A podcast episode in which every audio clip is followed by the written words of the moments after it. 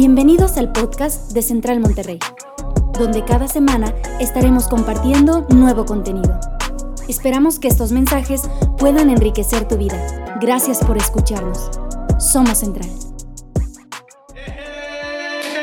¿Qué onda? ¿Cómo están? Qué gusto verlos, qué gusto saludarlos. Sean bienvenidos. Eh, los queremos dar a todos la bienvenida. Bienvenidos, aquí están en su casa.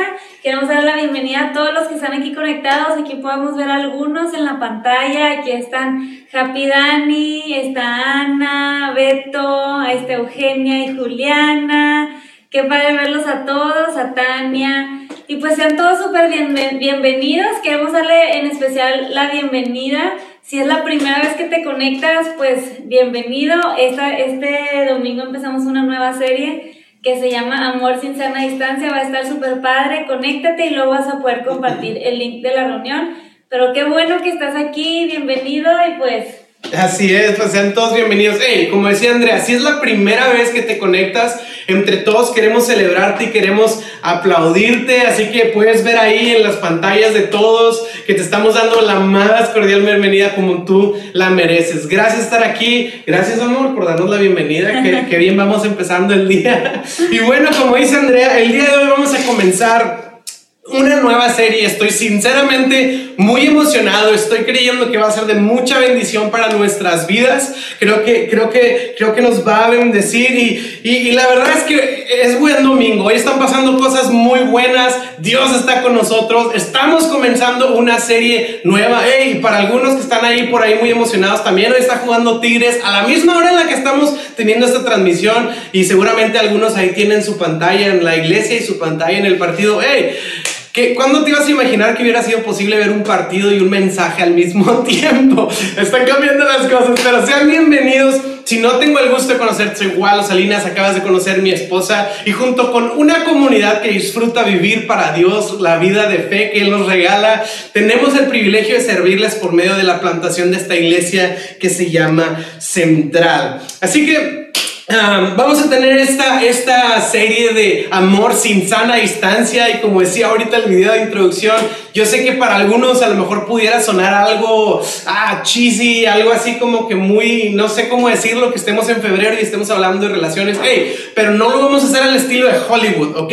No es chick flick este asunto, vamos a hablar de una manera muy honesta y muy real acerca de las relaciones Así que hablando de real, el mensaje que traemos el día de hoy lo titulamos La realidad sobre las amistades. Así que déjame orar, déjame poner este tiempo de mensaje en manos de Dios y luego entramos al tema. Sale Señor, pido en el nombre de Jesús que nos hables en esta mañana, que nos hables en esta tarde, que tu palabra pueda traer vida a nuestro corazón, luz, sabiduría y dirección. Señor, te lo pido en el nombre de Jesús creemos que tú lo puedes hacer, creemos que tú lo quieres hacer, Señor, y queremos que eso sea real para nuestras vidas. En el nombre de Jesús, todos dicen amén y amén. Una vez más, gracias por estar aquí. Amor sin sana distancia. Y quiero empezar contándoles que hace algunos años Andrea y yo tuvimos la bendición, una oportunidad de hacer un viaje a la ciudad de Nueva York. Lo disfrutamos mucho, estuvo muy padre, lo planeamos con mucho tiempo.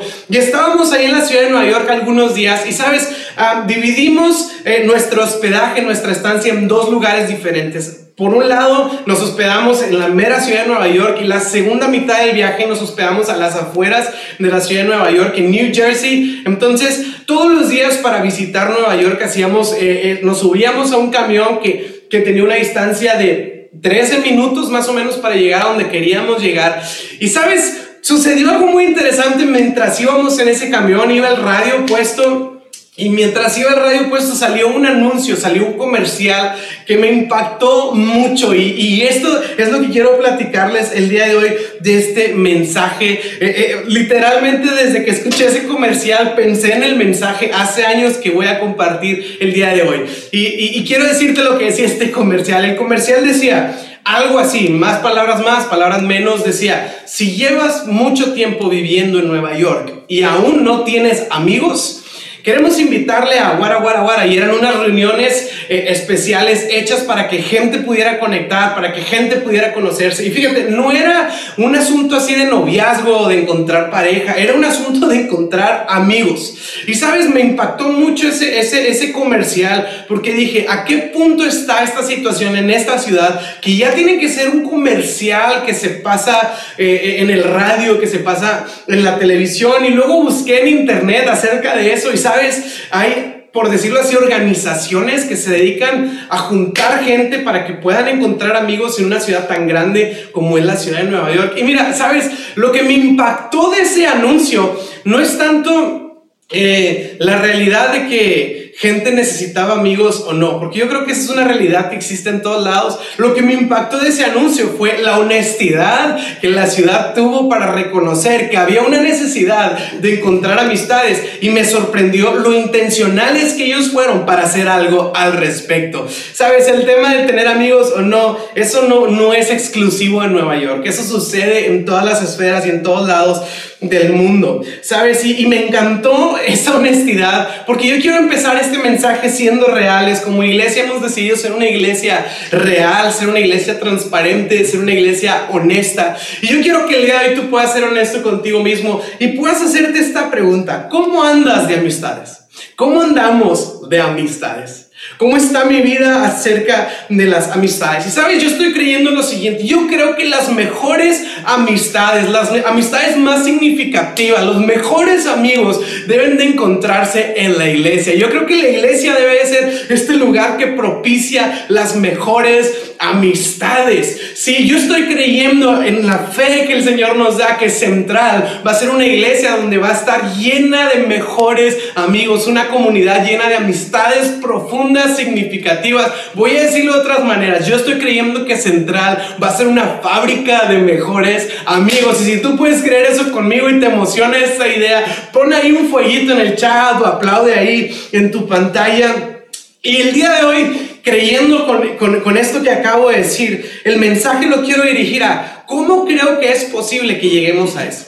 ¿Sí? ¿Cómo es posible que lleguemos a, esta realidad de, de tener buenos amigos, así como nuestros hermanos neoyorquinos, lo que tenemos que hacer para empezar es ser reales, es ser honestos. Y quiero hablarte el día de hoy en este mensaje de tres realidades que necesitamos encontrar o reconocer para lograr rodearnos y tener amistades profundas y significativas. Y espero que esto te anime, espero que esto te dé ánimo a decir, hey, yo quiero esto para mi vida. Así que quiero aclarar algo antes de entrar a estas tres realidades, ¿sí? Y, quiero decir esto, el mensaje que vamos a ver el día de hoy, el mensaje, los mensajes que vamos a estar viendo en el mes de febrero, van a ser mensajes muy prácticos. Sí, van a ser mensajes eh, muy, muy prácticos. Y yo creo esto, la Biblia es un mensaje muy espiritual, pero también la Biblia es un mensaje muy práctico. Voy a decirlo de otras maneras. Yo creo que la Biblia es un mensaje espiritualmente práctico. Así que vamos a estar compartiendo mensajes espiritualmente prácticos y espero que esto te emocione. Ok, punto número uno, la realidad número uno. Sí, aquí está Andrea emocionada conmigo, aquí está Mauri también que nos está ayudando con todo, Mauri mi hermano, con todo lo técnico. Y vamos a entrar a la realidad número uno. Tenemos que reconocer esto para lograr encaminarnos hacia este tema de encontrar amistades significativas. Y si estás tomando notas, esta es la realidad número uno. La titulé así. No es bueno que estés solo. No es bueno que estés solo. Y quiero leerte dos versículos, se encuentran en Génesis capítulo 2, versículo 15 y versículo 18, ahí debe estar apareciendo en pantalla, lo voy a leer aquí en mis notas, y dice, el Señor Dios puso al hombre en el jardín del Edén para que se ocupara de él y lo custodiara. Y me voy a detener ahí. Lo que nos está diciendo la Biblia es que Dios puso a Adán en un lugar perfecto. Dios puso a Adán a trabajar. Adán no era un hombre holgazán, ocioso, que estaba triste, que no tenía nada que hacer. Al contrario, Adán estaba en un lugar perfecto, no tenía necesidad de nada. Adán tenía propósito, estaba activo, tenía trabajo, estaba viviendo en la voluntad de Dios. Y por si no fuera poco, Adán gozaba de lo mejor, de lo mejor que puede existir para un ser humano, que es tener una relación íntima y cercana con Dios. Adán, literal, la Biblia nos dice que Dios se paseaba en el huerto, Dios se paseaba en el Edén, el Edén, el lugar perfecto. Imagínate qué más perfecto que eso, vivir en un lugar así donde no hay tráfico, donde no te cobran el estacionamiento, sí, donde no tienes que hacer filas para nada. Y Adán vivía ahí y aparte Dios se paseaba en ese lugar.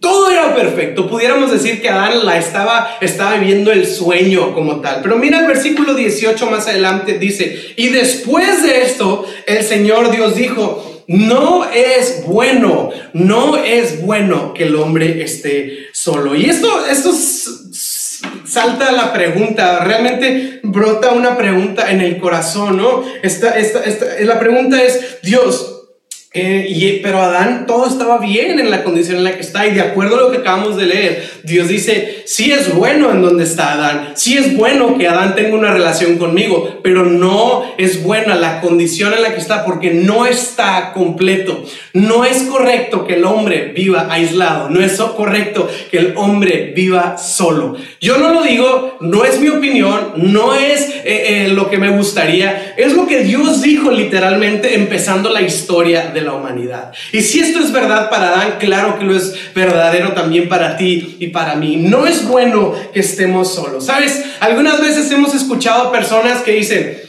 yo voy a la iglesia a lo importante que es a buscar a Diosito y encontrarme con Dios. Y, yo no voy a la iglesia a socializar, porque eso de ir a la iglesia a socializar es como de, de hombres y, de, y de, de, humanos. Espérame, este vampiro inmortal, especie superior. sí, hay gente que piensa que la iglesia solamente se va a buscar a Dios y pues a saludar a unas que otras personas. Pero de acuerdo a lo que acabamos de leer, Dios no nos diseñó para eso. Sí, por supuesto, lo importante y la relación más importante para nuestra vida debe ser nuestra relación con Dios. Pero aparte de nuestra relación con Dios, Dios quiere que no estemos solos. Dios quiere que estemos con otros seres humanos. Y sabes, hablando de ser reales, hay una tendencia, hay una tendencia humana, sobre todo en el contexto de las ciudades.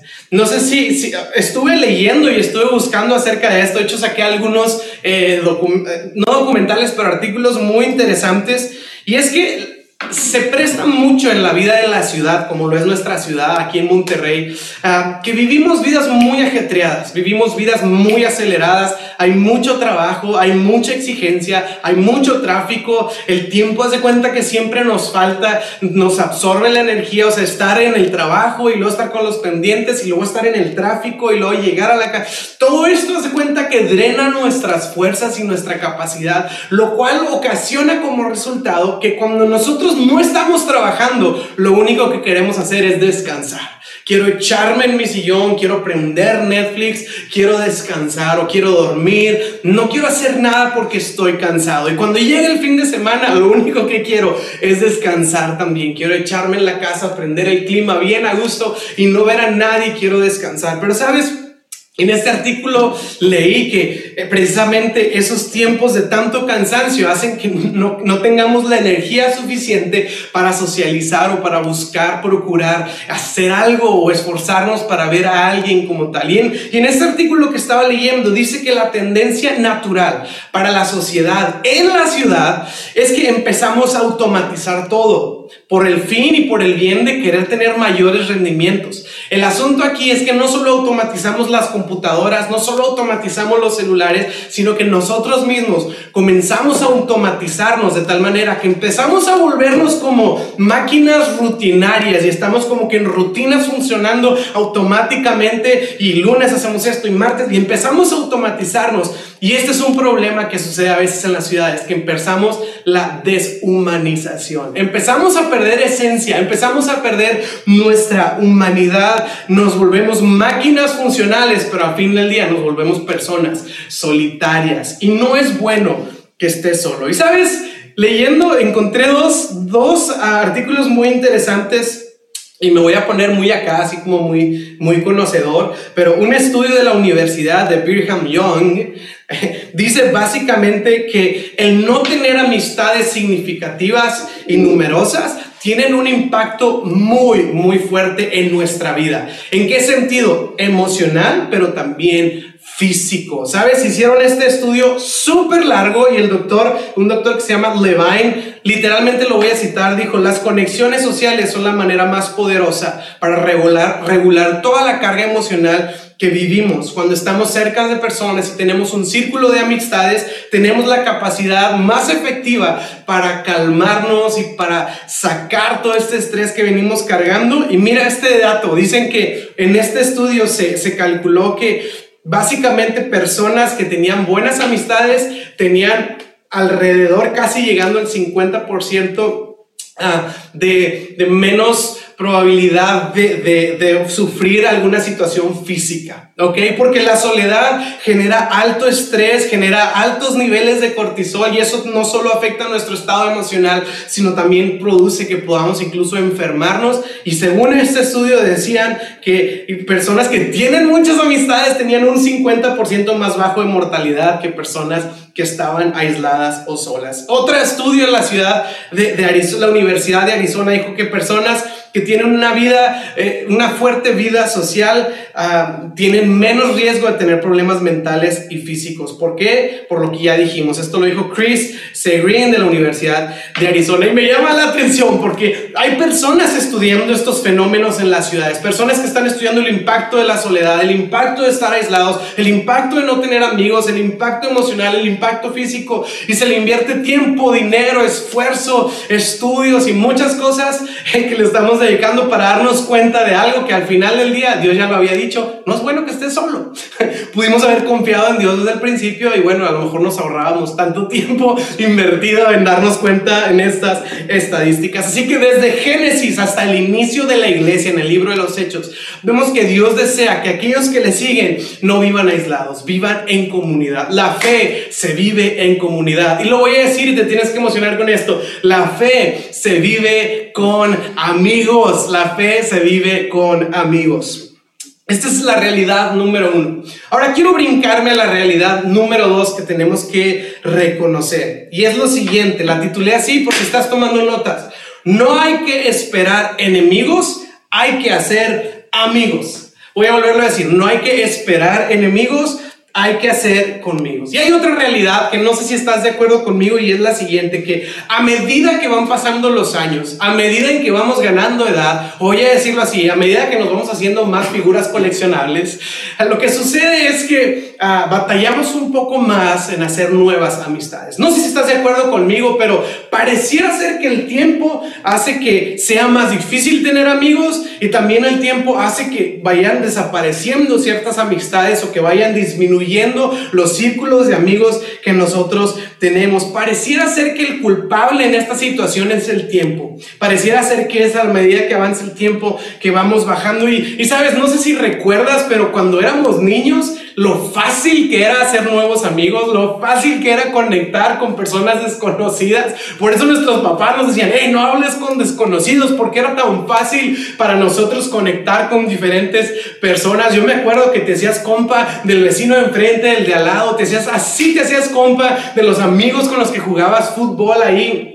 En el parque con ellos te hacías equipo, te peleabas, se golpeaban, se reconciliaban y el día siguiente estábamos otra vez en el parque y luego te ibas a comprar un frutzi de tres pesos, que bueno, ahorita ya no cuesta tres pesos y ahorita ya no tomamos frutzi porque los cuadritos eh, negros esos que ponen en las bebidas dicen que tienen calorías y azúcar.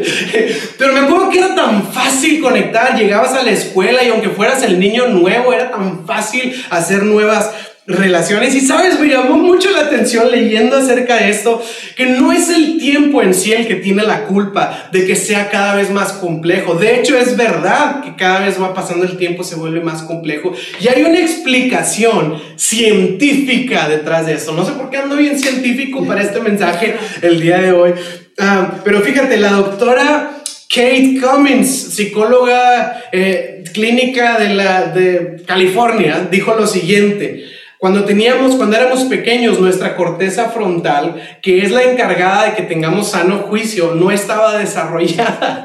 Sí, por eso hacíamos muchas tonterías o muchas cosas se nos hacían muy fáciles que luego de adultos ya no.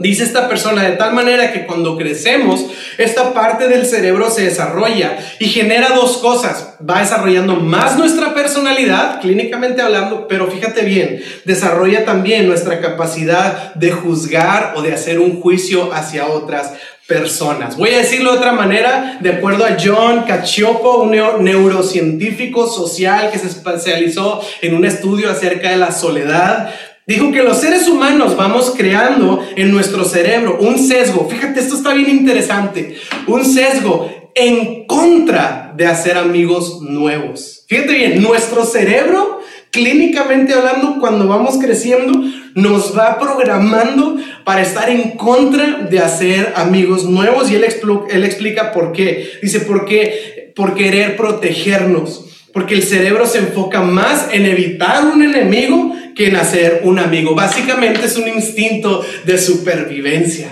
Ok, nuestro cerebro nos quiere cuidar, entonces nos hace levantar un muro, nos hace ponernos un escudo. De tal manera que estamos protegiéndonos de ser lastimados o de ser heridos y a la misma vez empezamos a desarrollar una capacidad de juzgar más a otros, de criticar más a otros, de poner etiquetas, de categorizar personas. Y fíjate bien, sobre todo, de empezar a crear historias mentales acerca de otras personas. Ah, me vio raro. Ah, de seguro piensa que yo, de seguro le está diciendo alguien algo de mí. Y empezamos a inventar estas historias en nuestra mente. Y sabes, este es el asunto.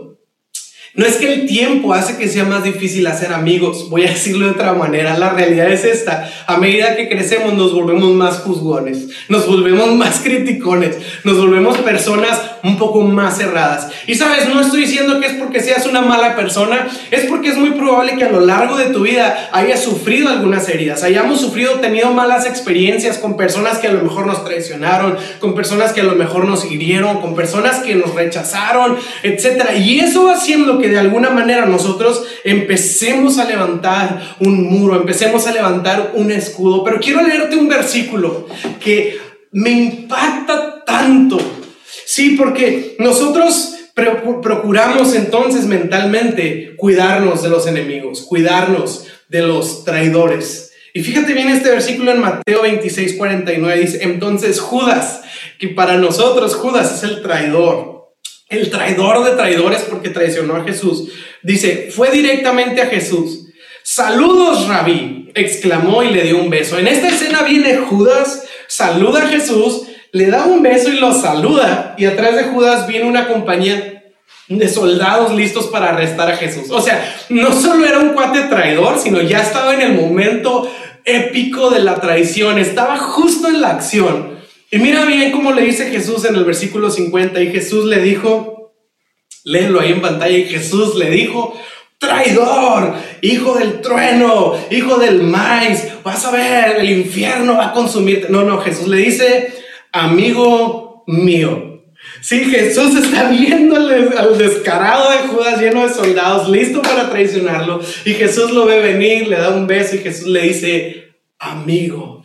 Sí, y lo que está sucediendo aquí es que Jesús, sabes, tú y yo tenemos la capacidad de juzgar, de rechazar, de, de criticar, de poner etiquetas, pero Jesús, pero Jesús vino a enseñarnos otra manera de vivir. Jesús vino a cambiar nuestra manera de pensar y vino a modelarnos una vida tan distinta a lo que estamos acostumbrados. Es, normal criticar, es normal chismear, es normal rechazar personas, es normal no aceptar a cierto grupo de personas, porque etcétera, etcétera. Pero Jesús nos modeló algo tan distinto a cada uno de nosotros que a pesar de que Judas representaba un riesgo para su vida de traición, eso no era mayor que el amor y el deseo que él tenía de aproximarse a ellos como amigo. Y Jesús es nuestro modelo. Jesús es nuestro ejemplo a seguir. Jesús es este ejemplo que dice, a pesar de lo que representa, yo estoy dispuesto a mostrarme amigo. A pesar de que a lo mejor tú no vas a ser recíproco, yo voy a tener la intención de sí mostrarte amistad, de sí mostrarte amor, de sí mostrarte compasión y de sí mostrarte gracia, a pesar de que es posible de que tú no me la muestres de vuelta. Y esto me lleva a la tercera realidad de la que quiero hablarte el día de hoy. Dijimos, no esperes enemigos, o sea, no vivir con este escudo puesto arriba, sino más bien a vivir haciendo amigos. Pero fíjate bien, La tercera realidad es esta, y escríbelo ahí en tus notas. No solo hay que hacer amigos, hay que ser amigos. No solo hay que hacer amigos, hay que ser amigos. Y quiero leerte un versículo en Juan, capítulo 15, versículo 15. Jesús está hablando y mira cómo Jesús, estamos usando a Jesús como un modelo a seguir en este caso, en este mensaje. Mira cómo Jesús le habla a sus discípulos. Juan 15, 15 dice, ya no los llamo esclavos porque el amo no confía en los asuntos a sus esclavos. Ustedes ahora son mis amigos porque les he contado todo lo que el Padre me dijo. Y Jesús está con sus discípulos y Jesús está hablando con ellos, Jesús ha convivido con ellos. Si tú ves bien el Evangelio, estos cuates nada más la riegan, nomás la riegan y nomás la riegan. Y Jesús pudiera desesperarse demasiado, que de hecho hay ocasiones en las que sí se desesperó. Léelo en tu Biblia, me, da mucha risa y, y me encanta la Biblia porque es como una película. Hay una ocasión en donde Jesús le dice a sus discípulos, ¿hasta cuándo tengo que soportarlos? También Jesús se desesperaba con sus discípulos y como quiera Jesús dijo, yo nunca les voy a llamar a ustedes esclavos. ¿Sabes? Había esta moda en la iglesia de decir, oh, yo soy un esclavo del Señor, yo soy un esclavo de Dios y está bien, que padre, este, pero Jesús dice, yo no los llamo esclavos, ¿sabes? Yo los llamo amigos a ustedes, ¿sí? Y me encanta porque fíjate el versículo 16, Jesús continúa diciendo, ustedes no me eligieron a mí, más bien yo los elegí a ustedes. ¿Sabes? Aquí lo que está diciendo Jesús es, ustedes no me buscaron a mí buscando que yo sea su amigo. Ustedes ni siquiera se acercaron. Ustedes no desearon ser mis amigos. Más bien, yo fui por ustedes. Lo que está diciendo aquí Jesús es lo siguiente. Yo no esperaba que ustedes se presentaran a mí como amigos. Yo fui intencional en mostrarme a ustedes como amigo. Yo los llamo a ustedes amigos. Yo no estoy esperando nada de ustedes, yo estoy dando y yo estoy llamando y yo me estoy acercando a ustedes. Por decirlo de otra manera, Jesús está siendo la persona intencional en generar este tipo de amistades. Aquí estamos en un tema de oferta y de demanda. Sí, y todos deseamos, si, si somos honestos y somos reales, todos deseamos tener amigos ah, súper fieles, amigos cercanos, amigos profundos, amigos que quieran escucharnos, amigos que quieran estar cercanos a nosotros, amigos que se preocupen por nosotros, amigos que siempre estén ahí listos para, etcétera, etcétera, etcétera. Pero la pregunta es, ¿deseas esto? Yo estoy seguro que la mayoría de los que estamos aquí vamos a decir, claro, pero la pregunta aquí realmente entonces debería de ser, ¿y tú estás ofreciendo eso? Yo estoy ofreciendo eso a otras personas. Y lo que pasa es que probablemente estamos todos sentados en una silla esperando que llegue ese amigo y al estar todos sentados pues no está porque nadie llega. Al contrario, tenemos que tomar la iniciativa de hacerlo. Jesús una vez más lo modeló. Él tomó la iniciativa de convertirse amigo a sus discípulos que ni, desde, ni en el principio ni hasta el fin fueron esa clase de amigos recíprocos para Jesús. Si tú vas a ver en el Evangelio que los discípulos nunca fueron una amistad recíproca para Jesús. Lo puedes ver en el peor momento de la vida de Jesús en la humanidad, por decirlo así. Está a punto de ir a la cruz, lo están arrestando, lo están por asesinar y todos sus discípulos lo dejaron. ¿sí? Sin embargo, Jesús no, sabiendo que eso venía, como quiera, no fue un factor que él hizo para que Jesús se alejara de ellos por esto. Y a lo mejor está brotando aquí la pregunta, seguramente en tu corazón es, pero, ok, me estás diciendo que yo sea el que da la iniciativa, me estás diciendo en la ley de oferta y demanda que sea el que ofrece, pero ¿y qué si nunca alguien me es recíproco? ¿Y qué si alguien realmente nunca se entrega de vuelta para mí? ¿Qué si alguien nunca eh, eh, responde correctamente a mi dar, a mi entregarme? ¿Y qué si alguien realmente no valora cómo yo me entrego a otros? Si tú te entregas, sí, y el día de mañana eso no es recíproco, lo único que sí puedo decirte es que por lo menos te estás pareciendo más a Jesús. Sí, Jesús modeló eso y entonces ese escenario lo único que logra no, no debe hacerte sentir mal como tal, más bien debería decirte, hey, me estoy pareciendo cada día más a mi Señor y a mi Salvador Jesucristo. Me estoy pareciendo en sus caminar, en sus pisadas, en su carácter. Y también te voy a decir honestamente, si tú eres esa clase de amigo, eventualmente va a llegar una persona que valore eso que tú eres, porque al final del día atraemos lo que somos. Alguien escucha esto, atraemos lo que somos. A lo mejor dices, no manches, yo estoy rodeado de pura gente bien rara. atraemos lo que somos. Ánimo, que Dios te bendiga. sí, yo estoy rodeado de pura gente amargada, negativa, me choca, mugre vida, chafa, toda la gente horrible que estoy. Ajá, o sea, te estás quejando de la negatividad negativamente. Sí, atraemos lo que somos. Si tú eres amigo, si tú te muestras como tal, vas a ver que van a llegar esas personas y Dios las va a mandar a tu vida como tal. Y sabes, quiero dirigirme hacia el final de este mensaje. Son estas tres realidades. No es bueno que estés solo. Nunca abraces eso como un normal. Sobre todo en la, en la temporada de, de, pandemia que estamos viviendo, podemos caer en la tentación de aislarnos. Podemos caer en la tentación de decir, cuando esto acabe, salgo de mi cueva y vuelvo a conectar con las personas. Pero sabes, existe la tentación de que ya no quieras hacerlo, honestamente. Sí, entonces no es bueno que estés solo, número uno. Número dos, no, baja, baja, baja tus muros, baja tus escudos, baja, baja esas murallas de juicio y de crítica y empieza a, a, ser una, un aficionado de hacer nuevos amigos. Y número tres, ah, como dijimos ya, eh, sé ese amigo. No solo esperes, no bajes el muro y esperes que llegue, más bien baje el muro y tú sal a ser ese amigo que otros están buscando. Y quiero terminar con cuatro puntos rápidos, prácticos de cómo lograr hacer esto. Lo puse aquí, cuatro puntos prácticos para volverte un máster en amistades, ¿ok? Punto número uno, siembra, ¿ok? Punto número uno, siembra. ¿A qué me refiero? Que siembres Tienes que ser intencional, tienes que desearlo. Mira, cuando empieza un año, ahorita vamos en febrero, es año nuevo y todos nos hacemos nuestras, nuestras metas de año nuevo, nuestros propósitos de año nuevo y la mayoría nos proponemos, voy a hacer ejercicio, voy a comer mejor, este, voy a hacer esta meta financiera, voy a hacer esta inversión, voy a abrir este negocio.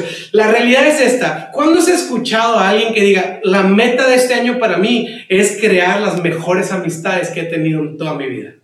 ¿Te fijas que no es una meta común? ¿Te fijas que no es una meta eh, popular? Y yo quiero animarte que sea una meta en nuestras vidas, el desear tener amistades fuertes. ¿Sabes? Yo recuerdo hace unos años, Andrea y yo estábamos recién casados y estábamos eh, hasta la fecha de nuestra luna de miel como matrimonio. Este, este, ah, nos encanta estar juntos y aquí, para allá y juntos y todos lados juntos. Y vamos al cafecito y vamos a cenar y vamos a pedir pizza en la casa y vamos a ver una película y todo el tiempo juntos. Y sabes, pasando el tiempo, un día nos dimos cuenta, Andrea y yo, de que, oye, sabes, creo que estamos demasiado entre nosotros mismos que hemos descuidado un poco amistad hacia afuera, estamos tan a gusto y tan cómodos con nosotros que a lo mejor ya no estamos procurando a la gente de afuera y hacer amistades nuevas. Y literalmente hay gente aquí conectada en el Zoom a las que les empezamos a hablar, eh, gente nueva que no conocíamos. Eh, que literal les hablamos, hey, ¿quieren ir al cine? Y me imagino que esa primera vez fue rara y nosotros teníamos el nervio de, ¿y qué si nos dicen que no? Este, porque está medio random que te hablen de la night, que quieres ir al cine. Y fuimos al cine una vez y a la siguiente semana fue otra vez, vamos a invitarlos al cine y, y, y en la segunda semana no se pudo y que, ay, a lo mejor ya no quisieron o genuinamente no pudieron o a lo mejor se les hicimos que estamos muy raros y que somos muy intensos y ya no quisieron. Entonces la tercera semana ellos nos hablaron, hey, ¿quieren ir al cine? Y dije, ah, sí quieren ir. Y así fuimos haciendo una relación increíble y aquí está esta pareja aquí conectada con nosotros y así hay varios que hemos procurado. Hay que ser intencionales. La realidad es que no sucede de día a la mañana. Y esto nos lleva al punto número dos. Hay que procurar. Sí, hay que procurar. Sabes, las amistades necesitan mantenimiento, necesitan procurarse, necesitan darle seguimiento. Sí, las, las amistades uh, sí necesitan cuidarse como tal, porque sí desaparecen si no se procuran. Así que yo quiero animarte, a lo mejor dices tú, no, ya cuando se acabe la pandemia salgo de la cueva, pero si no la procuraste, las amistades sí pueden ir haciéndose incómodas, sintiéndose raras como tal, porque hay una desconexión. Sí, yo quiero animarte a procurar. Sí, yo quiero, yo quiero darte la tarea. Terminando este mensaje el día de hoy, ve a comer y, o pide algo de comer o prepara algo de comer y invítanos, no te creas, pero hazle una llamada a alguien. Hazle una llamada a alguien. Me encanta esta semana. Yo, a mí entre semana hay amigos que, que me hablan y, y, tengo conversaciones por teléfono, no solo este, así como a larga distancia, sino literal nos hablamos para escuchar nuestra voz o una videollamada y, hey, ¿cómo vas? Casi semanalmente. Hace dos semanas me habló un amigo que hace mucho que no hablaba y me dijo, literal, te hablo solo para saludarte y ver cómo estás una llamada en cinco minutos, voy en el carro, ¿cómo estás, bro? Y hey, fue padrísimo reconectar con amigos. Yo quiero animarte, busca a alguien, ¿sí? Y no te estoy diciendo, mándale un, un like o un mensajito, márcale, pues hazle una videollamada para, para procurar a esta persona. Y esto me lleva al punto número tres, ¿ok? Y este es el punto número tres para volverte un máster de amistades. Está conectado con lo que acabo de decir. Desconéctate de tus aparatos, ¿ok? Sí, quiero decir esto, si hasta el día de hoy sigues pensando que, que, un like significa algo para tu vida, que un like significa que la persona te está amando y está orando a Dios por ti y de verdad está constantemente pensando y viendo tu post diciendo, está increíble ese post, déjame lo medito todo el día y lo analizo y lo estudio. O sea, es muy inocente pensar esto, debemos de saber ya para entonces que un like no significa nada, sí, que un compartir no significa nada. O sea, la gente le da like, pero realmente no, no, es, tan significativo. Así que yo quiero animarte a desconectarte de los aparatos. ¿Sabes? Hay un dato muy interesante y lo voy a leer. Y estaba hablando una, una persona que también tiene estudios sociales. Y fíjate, dieron este dato muy interesante. Y bueno, está en inglés, pero lo voy a traducir. Dice, personas que pasan más tiempo en redes sociales realmente son personas más solitarias. ¿Sí?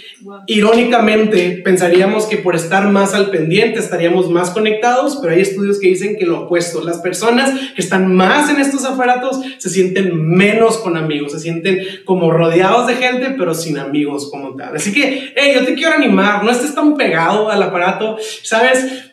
Ya, ya es una, un asunto que nos evita socializar para ser amigos. Estás en una fila, sí, estás en una fila y, y estás en el aparato.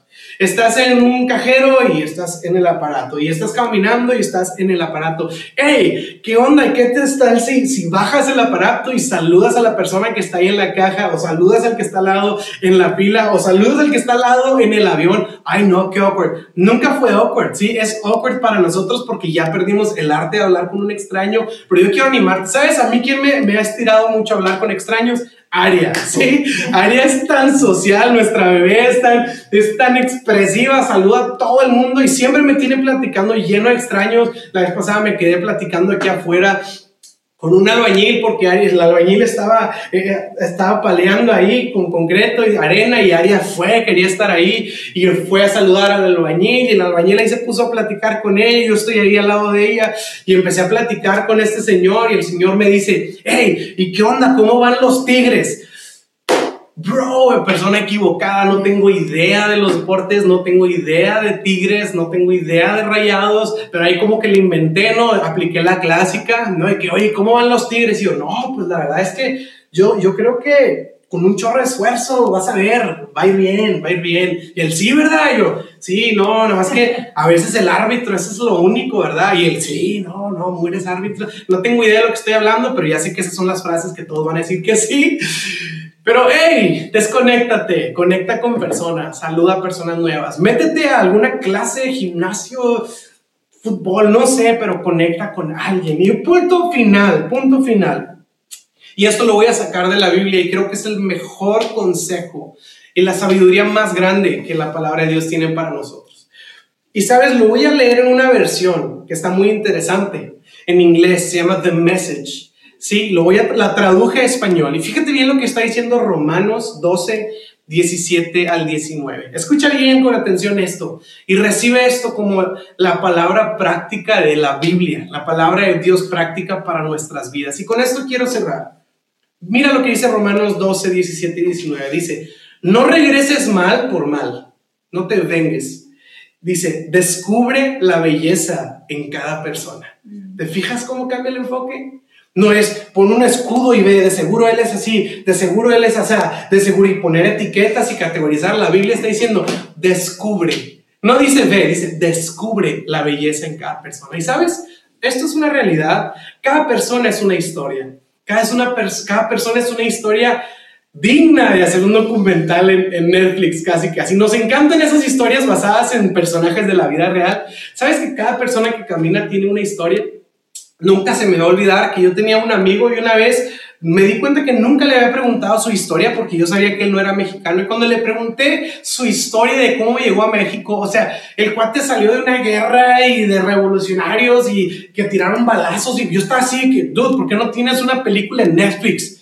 Sí, pero me di cuenta, es que nunca le había preguntado. Así que descubre la belleza en cada persona. Y dice la Biblia, si puedes hacerlo, llévate con todo el mundo.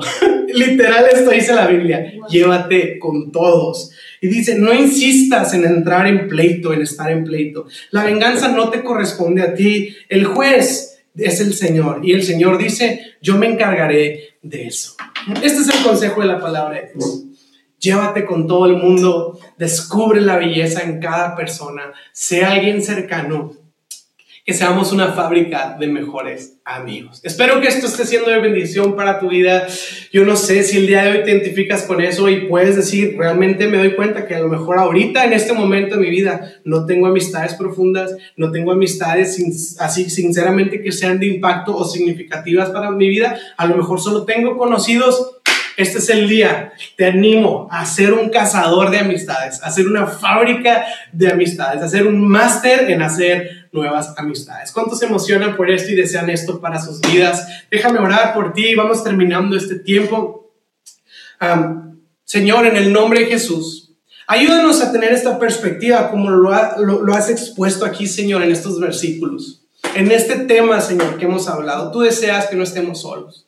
Tú deseas, Señor, que, que hagamos amigos y que seamos intencionales en hacerlo y que podamos tener estos, esta mirada, que podamos tener esta habilidad y esta capacidad de abrir nuestros ojos para descubrir la belleza en cada persona a llevarnos con todos, a no ser juiciosos, a no ser críticos, a no ser elitistas, a no ser personas que cierran su vida, que cierran su corazón. De hecho, Señor, como iglesia queremos ser una iglesia que invita, nos encanta conocer amigos nuevos y hacerlos parte de nuestra comunidad. Señor, ayúdanos a esto en el nombre de Jesús.